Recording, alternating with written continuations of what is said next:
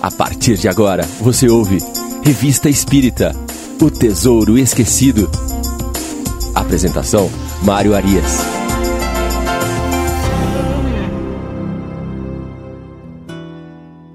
Olá, amigo ouvinte da Rádio Idefran. Estamos de volta com o programa Revista Espírita O Tesouro Esquecido. Um programa especial, nosso programa de hoje, porque nós estamos finalizando o trabalho com a revista de 1858, o primeiro ano da revista espírita. Nosso trabalho é um trabalho inédito de análise cronológica de todos os artigos, e é com grande alegria que nós finalizamos o ano de 1858. Estamos aqui chegando nos últimos artigos do fascículo de dezembro. Nesses últimos artigos, Kardec vai se dedicar a falar um pouco sobre a doutrina espírita, a posicionar a doutrina espírita para os leitores da revista. E para nós é muito agradável poder ter acompanhado este ano todo, que foi o primeiro ano, onde Kardec pôde expressar ali todas as suas alegrias, a sua perseverança, as suas angústias, a sua luta, as oposições, também os elogios é, a respeito de todo aquele magnífico trabalho que ele apenas iniciava. Estamos aqui bem nos primórdios da doutrina espírita e esse estudo nos traz um grandioso manancial de ensinamentos e de possibilidades. Aqui nós conhecemos profundamente não só o pensamento de Kardec, mas também todo o mundo que passava por sua volta, todo aquele contexto cultural, o contexto uh, material, o contexto político, por que não dizer, que uh, ocorria ali naquele século XIX, um século marcado por tantas descobertas e, sobretudo para nós espíritas, pela invasão dos espíritos, pelo, pela codificação da doutrina espírita nascente ali naquele momento. E nós pudemos aí apreciar comunicações espetaculares de espíritos como São Luís, Erasto e muitos outros que passaram por aqui. Aqueles espíritos que Kardec classifica como espíritos ordinários, que são os espíritos comuns que vêm nos trazer as suas experiências, os seus relatos da vida após o túmulo, da verdadeira vida e que tanto trazem ensinamentos. Kardec aqui nos dá a visão clara de sua missão e daquilo que ele tinha como proposta. Uma proposta que não atendia a um chamado pessoal, mas sim a um chamado da espiritualidade de mais alto escalão, cumprindo com um planejamento feito por espíritos de grande envergadura que tinham nada mais, nada menos que o objetivo de regenerar o planeta Terra. Vamos então, sem mais delongas, ao primeiro artigo que avaliaremos no programa de hoje. Ele se chama Monomania. Esse artigo ele é voltado aos opositores da doutrina espírita que acusavam a doutrina de levar os seus adeptos à loucura. Kardec então começa apresentando um artigo que fora publicado no A Gazette de Mons Publica e traz a seguinte informação: o indivíduo acometido de monomania religiosa, internado há sete anos no estabelecimento do Sr. Stuart, e que até aqui se havia mostrado muito manso, conseguiu enganar a vigilância dos guardas e apoderar-se de uma faca. Como não conseguiam que devolvesse a arma, os guardas comunicaram ao diretor o que se passava. O Sr. Stuart imediatamente acercou-se do furioso e, fiado apenas de sua coragem, quis desarmá-lo. Mas apenas tinha avançado alguns passos ao encontro do louco quando este precipitou-se com a rapidez de um raio e o feriu com golpes repetidos. Foi com muita dificuldade que conseguiram dominar o assassino. Então Kardec começa mostrando aqui esse fato trágico que ocorreu, provavelmente aqui em um manicômio, em uma casa de alienados, onde esse indivíduo que tinha essa monomania religiosa acaba por assassinar o diretor daquela instituição, o Sr. Stewart. E aí Kardec vai avançando nesse artigo e vai nos dizer: o que não teriam dito se aquele indivíduo tivesse sido atingido por uma monomania espírita, ou se, em sua loucura, tivesse falado de espíritos? Entretanto, isso seria possível, considerando-se que há muitas monomanias religiosas e que todas as ciências forneceram seu contingente. O que se poderia racionalmente concluir contra o Espiritismo, senão que, em consequência da fragilidade de sua organização, o homem pode exaltar-se tanto neste ponto como em outros. Então ele vem aqui trazer para nós um exemplo de que a monomania religiosa não é necessariamente espírita. Ele até apresenta que as outras os outros tipos de ciência também produziram as suas monomanias. É que isso, na verdade, acontece por uma fragilidade da organização daquele que se dedica àquela religião ou àquela ciência e acaba a, a, apresentando uma monomania né, por não controlar o seu, a, o seu trabalho, o seu conhecimento, o seu estudo. Então, isso não tem nada a ver com a doutrina dos espíritos, tampouco com os espíritos em si. E ele vai chegando ali ao final do artigo e traz a seguinte informação: Como opor-se a um fenômeno que não tem tempo nem lugar prediletos, que pode produzir-se em toda parte, em todas as famílias, na intimidade, no mais absoluto segredo, ainda melhor do que em público? O meio de prevenir os inconvenientes nós o demos em nossa instrução prática. Torná-lo de tal modo compreendido que nele apenas se veja um fenômeno natural, mesmo no que apresenta de mais extraordinário.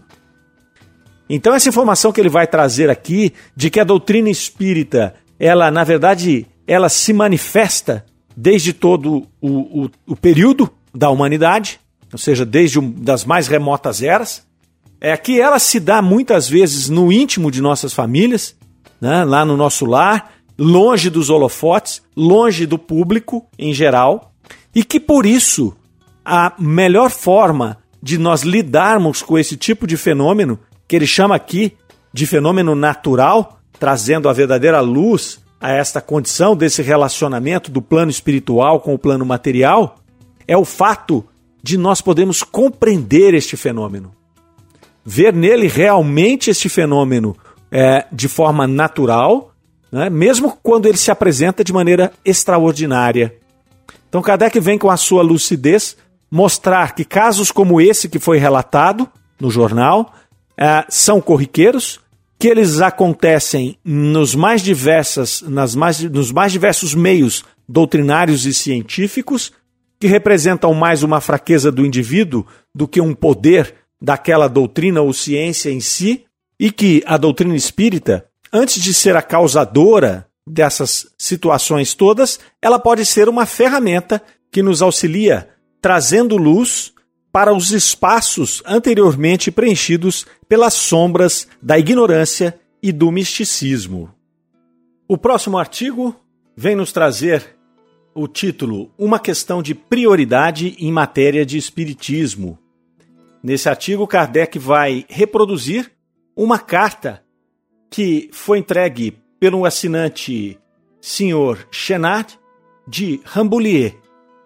Ele começa a carta dizendo ser um ávido leitor da doutrina espírita e que devorava cada edição com indizível satisfação à medida que os recebia.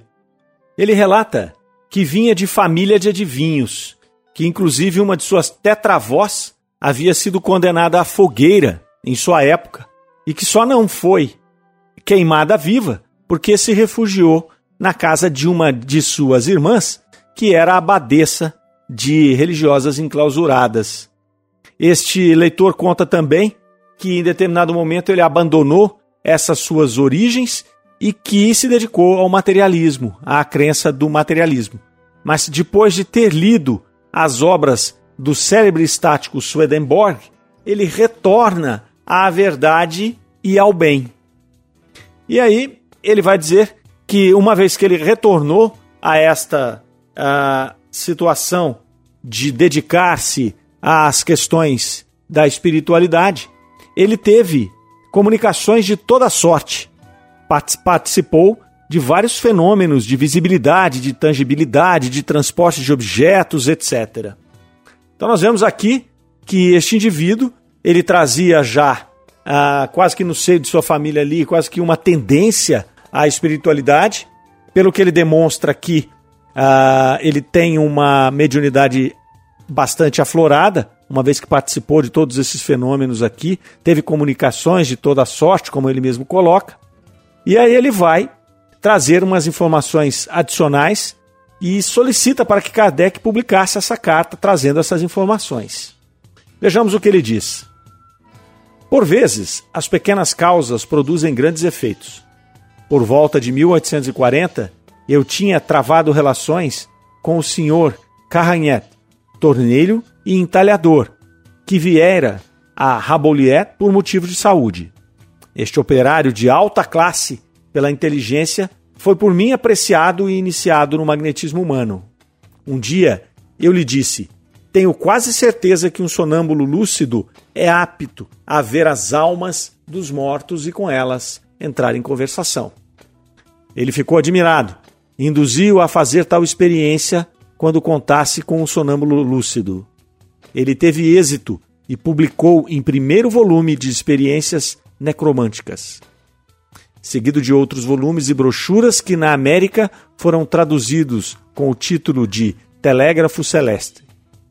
Depois, o estático Davis publicou suas visões ou excursões pelo mundo espírita. Sobre os desmaterializados, Franklin fez pesquisas que chegaram a manifestações e comunicações mais fáceis que outrora. Aí Kardec faz uma observação interessante depois de publicar essa carta que trazia ali relatos de experiências feitas em 1840, portanto, antes do advento das mesas girantes. E aí Kardec faz a observação: é de nosso conhecimento que muitas pessoas se ocupavam de comunicações espíritas muito antes de se cogitar de mesas girantes. E disso temos provas com data certa. Parece que o Sr. Renard faz parte desse número. E, segundo ele, as suas experiências não teriam sido diferentes das que foram feitas na América. Registramos a sua observação como interessante para a história do Espiritismo e para provar mais uma vez que esta ciência tem raízes no mundo inteiro. O que tira aos que lhe queiram opor uma barreira, qualquer possibilidade de êxito. Se o abafam aqui, ele renascerá mais vivo em cem outros lugares, exatamente no momento em que, já não sendo mais possível a dúvida, ele há de conquistar um lugar entre as crenças comuns. Então, de bom grado ou não, seus adversários terão que tomar o seu partido. Então, como nós dissemos aqui no início do programa, Kardec vai estruturando esses últimos artigos da Revista Espírita de modo a posicionar a doutrina e a começar a dar relances de qual seria o objetivo dessa doutrina. Aqui ele vem nessa observação trazer aqui um volume enorme de informações em um parágrafo bastante compacto, é, como Kardec sempre fazia. Ele conseguia escrever em poucas linhas um conteúdo muito, muito, muito profundo. Ele vem dizer aqui que, na verdade, essas experiências espíritas começaram bem antes das mesas girantes, não é? E que aqueles que queriam colocar uma barreira sobre a doutrina espírita, eles não teriam êxito justamente pela diversidade de lugares com que o planejamento espiritual fez com que a doutrina espírita tivesse se fincado bandeiras. Então a doutrina trouxe em vários continentes, em quase todos os países do mundo haviam ali manifestações espíritas ocorrendo naquele período, né, desde lá de 1830 para frente ali, né, até chegar no, no seu cume, no seu ápice, que foi justamente a codificação da doutrina espírita, e que por isso esses adversários que ora lutavam é, pela eliminação dessas novas ideias, eles iriam em qualquer tempo ter que tomar o seu partido. Naturalmente, nós vimos que houveram interrupções, né? O ser humano, através do seu livre-arbítrio, através de circunstâncias que ocorreram após a codificação kardeciana, acabou por prorrogar a expansão da doutrina espírita. Mas nós vemos aí com muita felicidade, com muita esperança, de que nos dias de hoje a doutrina novamente ela começa a pegar impulso, ela começa a ganhar tração e, e começa novamente a ser uh, divulgada, a ser ouvida, a ser respeitada, né, inclusive nos meios acadêmicos. É interessante, eu não sei se os amigos já puderam assistir. Nós temos hoje um documentário na Netflix que chama-se A Vida Além da Morte e que traz são seis episódios, se não me falha a memória, e que traz temas muito interessantes. Ele vai trazer experiências de quase morte, vai trazer mediunidade, vai trazer sinais é, de espíritos para os, os indivíduos encarnados, e ao final ele vai ter um capítulo fantástico que é o capítulo da reencarnação. É interessante porque, apesar deles terem deixado Kardec de lado, é, mencionaram ali Camille Flammarion, é, mencionaram Douglas Holmes, que nós já falamos bastante aqui ao longo do nosso programa. Kardec trabalhou bastante com ele e, e fez artigos interessantíssimos com ele nesse ano de 1858. Mas o que nos chama a atenção são esses temas né, espiritualistas serem trazidos com tanta tranquilidade né, por um canal que hoje abarca o mundo todo e trazendo inclusive vários relatos de cientistas a respeito de coisas espirituais. Então vale a pena, os amigos que não viram ainda, vale a pena ver o documentário e fazer essa relação. Né? Observar que talvez esse documentário não fosse possível, não fosse aceito, não fosse comercialmente viável há 10, a 15 anos atrás. Hoje já se fala nisso com tranquilidade. Né? Apesar de que sempre houveram pesquisas, a gente até vê pelo documentário que existem institutos que fazem pesquisas desde sempre né? na área mediúnica, na área de comunicação ah, ah, da vida após a morte, mas mesmo assim não era algo que se falava em público, que se tinha coragem de fazer documentários e expô-los de maneira tão transparente, tão tranquila. Pois bem, e aí Kardec chega num artigo que ele chama de Conclusão do ano de 1858, onde ele vai nos trazer aqui um resumo, praticamente um resumo do que foi esse primeiro ano da Revista Espírita, é praticamente o segundo ano da doutrina espírita, uma vez que foi em 1857 que foi lançado o Livro dos Espíritos, e ele faz aqui uh, um artigo muito interessante, até a gente percebe que Kardec estava até emocionado fazendo esse artigo aqui, pela forma como ele escreve é, essas linhas.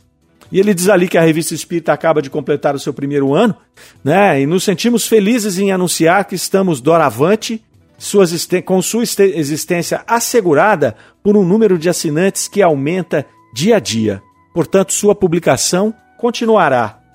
É interessante ele começar com esta, com essa informação né, de que ele já havia conseguido assinantes suficientes para manter a revista funcionando porque se vocês se lembrarem lá na introdução da revista Espírita, é, que nós tivemos oportunidade de tratar no nosso segundo programa, é, nós vimos que é, Kardec iniciou a revista Espírita com o dinheiro do bolso, com um tremendo esforço financeiro, uma vez que ele não tinha assinantes, não é? e que ele, ele sentia que ele precisava fazer aquele periódico, mas ele não sabia se seria possível dar continuidade, porque ele precisaria de recursos financeiros para poder fazer toda a preparação, edição e envio dessa revista a todos aqueles que, que pudessem se interessar pela doutrina.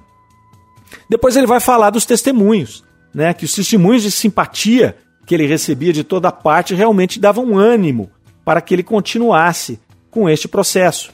E aí ele vai dizer né, que ele faria, a partir de agora, o testemunho da gratidão que ele tinha para com esses leitores, tanto através das assinaturas que propiciavam a continuidade da revista, como pelos testemunhos de simpatia. E ele começa então esse seu testemunho de gratidão falando a respeito da aceitação pública e da disseminação da doutrina espírita. Vamos ver as palavras de Kardec. Se não tivéssemos defrontando com críticas nem contradições, estaríamos ante um fato inaudito nos fastos da publicidade principalmente por se tratar de emissão de ideias tão novas. Se, entretanto, de algo nos devemos admirar, é de tê-las encontrado tão poucas em comparação com os sinais de aprovação que nos têm sido dados. Isto, sem dúvida, se deve muito menos ao mérito do escritor do que aos atrativos do próprio assunto tratado, e ao crédito que dia a dia conquista nas mais altas camadas da sociedade. Devemos-lo também, e disso estamos convencidos, à dignidade que sempre temos conservado perante os nossos adversários, deixando que o público julgue entre a moderação de uma parte e a inconveniência de outra. Kardec sempre teve esse cuidado de tratar com muito respeito e com muita dignidade os opositores da doutrina espírita.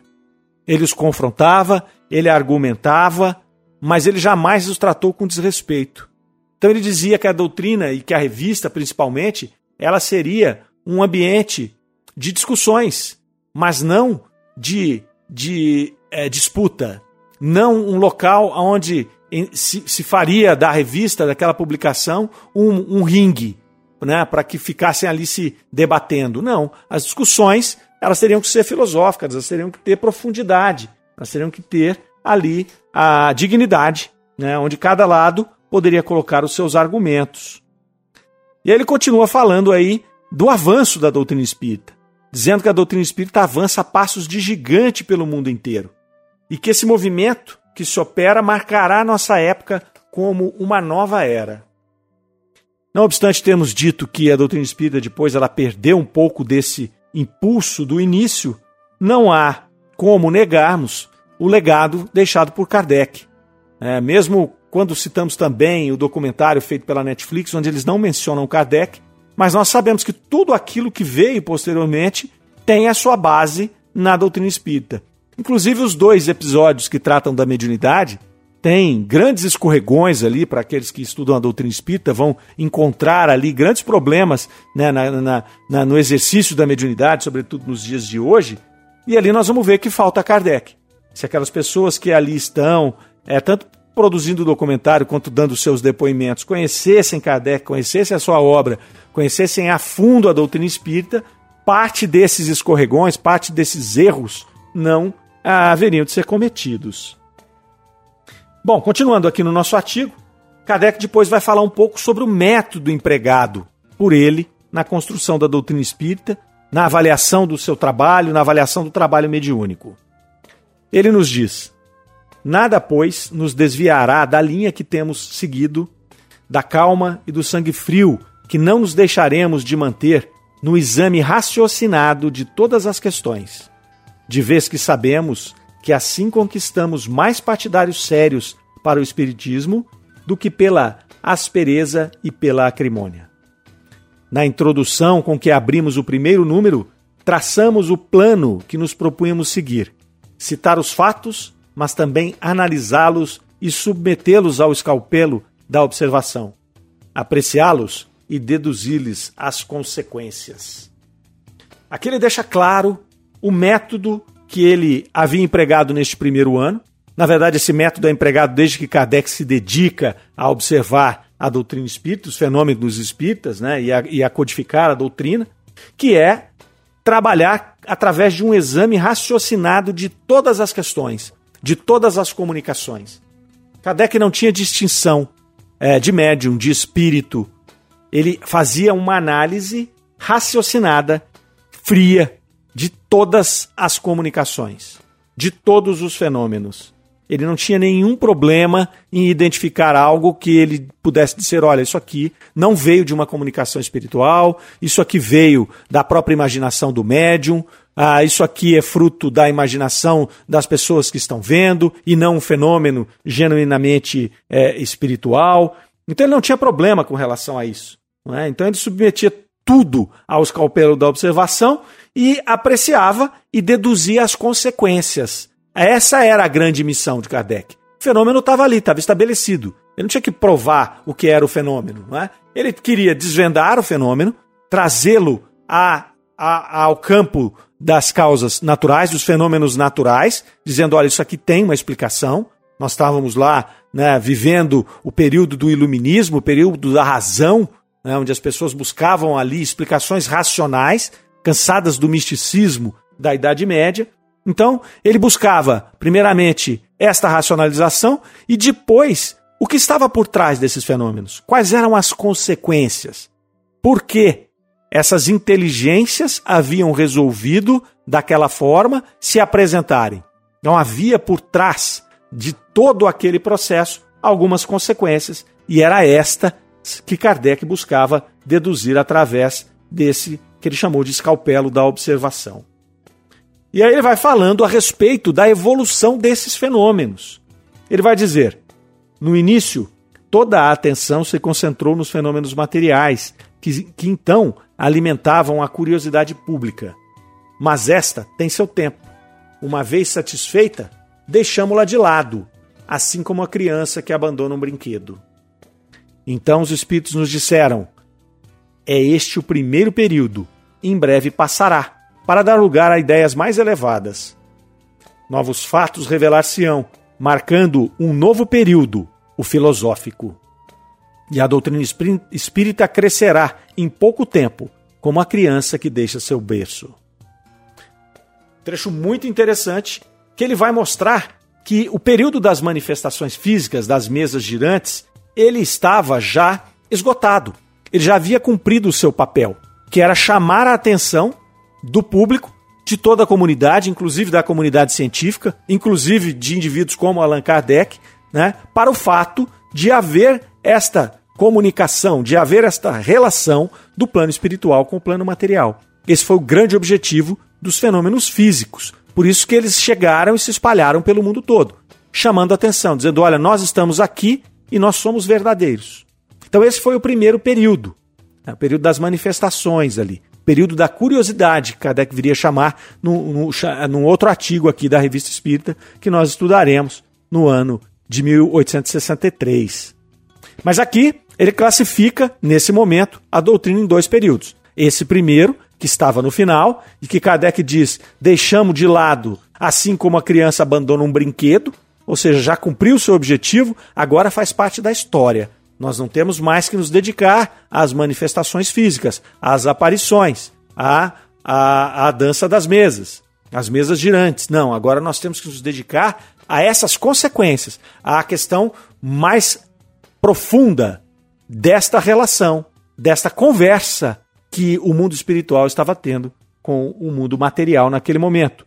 E esse segundo período, os próprios espíritos chamam de período filosófico, no qual a doutrina espírita entraria no campo da filosofia, no campo de desvendar todas aquelas perguntas que o ser humano fazia há muito tempo. Né? Quem somos, de onde viemos, para onde vamos, né? por que fomos criados, né? o que é Deus. Então, quer dizer, é uma questão filosófica, muito longe de qualquer situação ah, de curiosidade. E aí ele passa a falar um pouco sobre o segundo período da doutrina. Então ele diz: efetivamente, estamos longe das mesas girantes, que já não divertem porque tudo cansa. Só não nos cansamos daquilo que fala ao nosso entendimento, e o Espiritismo navega a velas pandas em seu segundo período. Todos compreenderam que é toda uma ciência que se funda, toda uma filosofia, toda uma nova ordem de ideias. Era preciso acompanhar esse movimento. Mais que isso, era preciso dar-lhe nossa contribuição, sob pena de sermos em breve ultrapassados. Eis porque nos esforçamos por nos mantermos à altura sem nos fecharmos nos, estreitos limites de um boletim anedótico. Elevando-se ao plano de uma doutrina filosófica, o Espiritismo conquistou inúmeros aderentes, mesmo entre aqueles que jamais testemunharam um fato material. Olha que interessante, não é? Esse segundo período da doutrina, o período filosófico, onde trouxe ali todas essas respostas, esse entendimento, essas questões filosóficas tão profundas, né? Demonstraram, como ele disse aqui, que ali se formava toda uma ciência, toda uma filosofia. E que trazia aí muitos adeptos que nunca tinham testemunhado um fato material. Então esses fatos materiais, eles vêm para solidificar, para dizer realmente que aquilo é verídico, não é? Porque se viesse justamente os fatos filosóficos, ia ser muito difícil para as pessoas é, imaginarem que aquilo estava sendo verídico, né? Que aquela comunicação de fato vinha de inteligências que não estavam mais no mundo físico, no mundo material, mas que naquele momento já já havia um grau de maturidade que essas pessoas que se aproximavam não precisavam mais ver as mesas levitando, não precisavam mais ver mãos, né? Se, se tornando visíveis. Então aquilo já havia avançado um período. E aí ele termina o ano e termina esse artigo pronunciando ali novas descobertas. vamos ao, ao, ao último parágrafo do ano de 1858. Prosseguiremos em nossa tarefa no ano que se vai iniciar e que tudo o prenuncia será fecundo. Nossos fatos de uma ordem estranha surgem neste momento e nos revelam novos mistérios. Registrá-los-emos cuidadosamente e neles procuraremos a luz com tanta perseverança quanto no passado, porque tudo pressagia que o Espiritismo vai entrar numa nova fase, mais grandiosa e ainda mais sublime. E assim Kardec encerra este ano maravilhoso que foi o ano de 1858. Assim nós também encerramos esse programa de hoje, mais uma vez externando aqui a nossa gratidão, a nossa alegria por poder ter feito parte desse projeto. Nós agradecemos a todos os que nos acompanharam, que nos acompanham, e nós desejamos que vocês estejam conosco a partir da próxima semana, onde iniciaremos a análise do ano de 1859. E assim vamos fazer até o ano de 1869, que foi o último ano que Kardec editou a Revista Espírita. Ok? Então, um grande abraço a todos. Eu desejo uma semana iluminada, repleta de saúde, de paz e que todos fiquem com Deus. Até a próxima. Você ouviu Revista Espírita O Tesouro Esquecido.